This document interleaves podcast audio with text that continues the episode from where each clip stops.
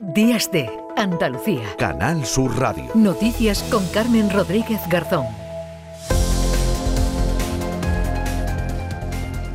Terminamos este 2022 de nuevo sobresaltados por el COVID. El incremento de casos en China ha hecho que salten todas las alarmas y países como el nuestro han anunciado ya medidas restrictivas para evitar que nuevas variantes puedan provocar que la pandemia de nuevo pueda descontrolarse. Tenemos ya al otro lado del teléfono a Amos García, que es miembro del Comité Permanente para Europa de la OMS, de la Organización Mundial de la Salud. Amos, ¿qué tal? Muy buenos días.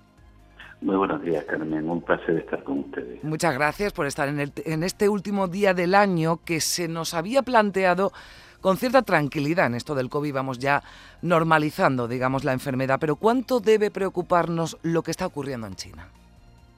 Sí, yo creo que en primer lugar debemos analizar por qué está ocurriendo lo que está ocurriendo en China.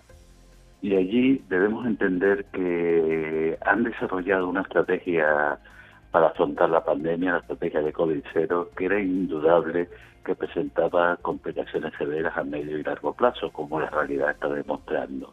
Pero no solo esto, sino que además allí, en función de las protestas de sus ciudadanos cansados de estar encerrados, eh, pasaron de la situación de COVID-0 a una situación de todo permitido mm, eh, de un día para otro y eso evidentemente iba a crear esta expansión de casos. Eh, al mismo tiempo han desarrollado, han planteado o han eh, vacunar con unas vacunas que, vamos que no que sean malas, pero desde luego no son tan eficaces como las que hemos implementado en Europa y sobre todo lo más importante las que han tenido allí son muy bajas, eh, sobre todo en población vulnerable y esto lógicamente ha creado mm. la posibilidad de que la irrupción del, del, del virus pues tenga una expansión tremenda como está teniendo desde el momento en que pasan de la estrategia codicero de un día para otro a la estrategia de todo permitido. Es la explicación, ¿no? De lo que es la explicación de lo que está ocurriendo allí, pero claro, mm, de momento lo que sabemos es que el COVID, el origen del COVID estaba en China. Ahora que pasa esto, mm, te, decíamos cuánto debemos preocuparnos, ¿no? En el en el resto del mundo, sí.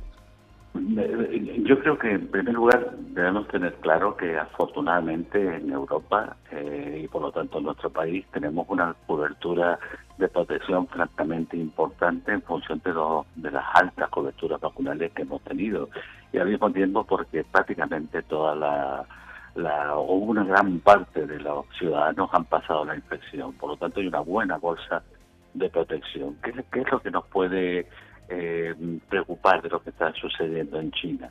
En estos momentos, mm, los virus que están circulando en China aparentemente son los mismos que tenemos aquí. Y digo aparentemente porque China no se caracteriza precisamente por ser muy transparente en todo lo que pasa en su interior. Eh, mm, lo que sí puede ocurrir es que con la alta circulación que tiene el virus en ese país, es probable, bueno, es seguro que se produzcan eh, mutaciones y fruto de alguna de estas mutaciones sea la aparición de algunas variantes diferentes a las cuales tenemos en estos momentos. Ese es el gran problema, el que nos llegue una variante eh, fruto de esas mutaciones, de la alta circulación que, que tiene el virus en estos momentos en China con una población inmensa. ¿Eso significa que esta nueva variante sea más virulenta que las que tenemos? No, no. Normalmente lo que ocurre con este tipo de virus es que la aparición de una nueva variante significa que son mucho más contagiosas, mucho más transmisibles, pero no necesariamente más virulentas. Es, más, normalmente son menos virulentas. Mm. Pero lógicamente hay que entender que a un mayor número, si son más contagiosas, eso dará lugar a un mayor número de casos y a un mayor número de casos con más probabilidades de que aparezca en algún caso eh, que requiera una mayor complicación clínica. Hmm. Eh, ahora más que nunca entiendo porque eh, lo apuntábamos eh, los altos niveles de vacunación en países como el nuestro, digamos que nos sitúan en una posición ventajosa. Las cosas que se han hecho en China evidentemente no, no han funcionado y lo estamos ahora comprobando y ahora más que nunca también para impedir ¿no? o evitar que esas nuevas variantes puedan afectar a un número de población alto o a las personas más vulnerables, ahora más que nunca hay que insistir en que quien aún no lo haya hecho se ponga la dosis de refuerzo de la vacuna.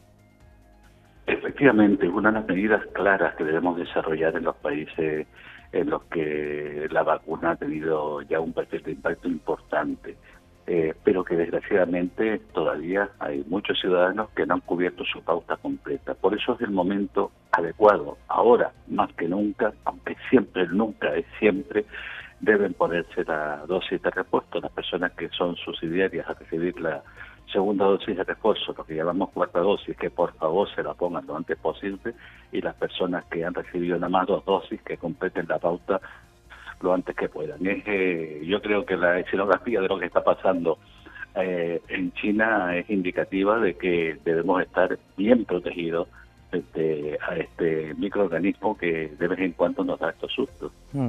Eh, hablábamos eh, no hace mucho, vamos, y decíamos esto no ha terminado ni muchísimo menos y ahora lo estamos comprobando por lo que llega, por lo que llega desde, desde China. ¿Qué le parece? Porque dicen desde la Unión Europea de momento que van a mantener una vigilancia activa de lo que está ocurriendo en China, pero ayer ya la ministra eh, española y otros países como Italia anuncian ya medidas y restricciones, ¿no? como esa vigilancia o esa petición ¿no? a los pasajeros procedentes de China de un test negativo o de la pauta completa de, vacunación.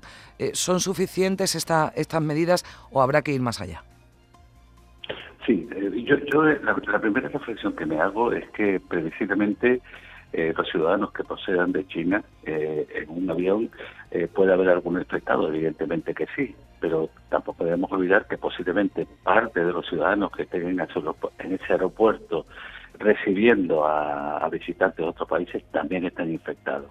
Con esto lo que quiero decir es que lo fundamental, lo fundamental, lo fundamental es aplicar medidas de vigilancia, medidas de vigilancia y sobre todo de secuenciación el virus que está, los virus que aparentemente están circulando ahora en China son similares a los que circulan en nuestro medio en estos momentos. El gran riesgo es que nos aparezcan algunos que no se formen parte de nuestra escenografía habitual de las mutaciones de la alta circulación que hay en China. Por lo tanto, lo fundamental es la vigilancia activa, sobre todo la secuenciación, la secuenciación de la de los tipos de virus que nos están llegando.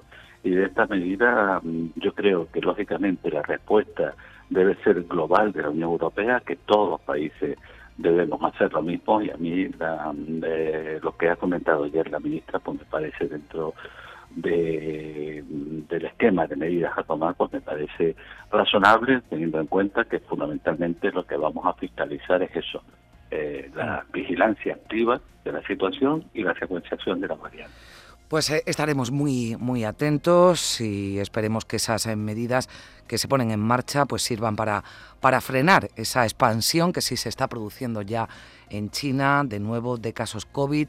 Amos García, miembro del Comité Permanente para Europa de la Organización Mundial de la Salud, muchísimas gracias por atendernos como siempre y feliz entrada de año, feliz año nuevo. Amos, gracias. muchas, muchas gracias, Jaime, y por supuesto desearles a todos ustedes y a los oyentes que tengan un año aprendido.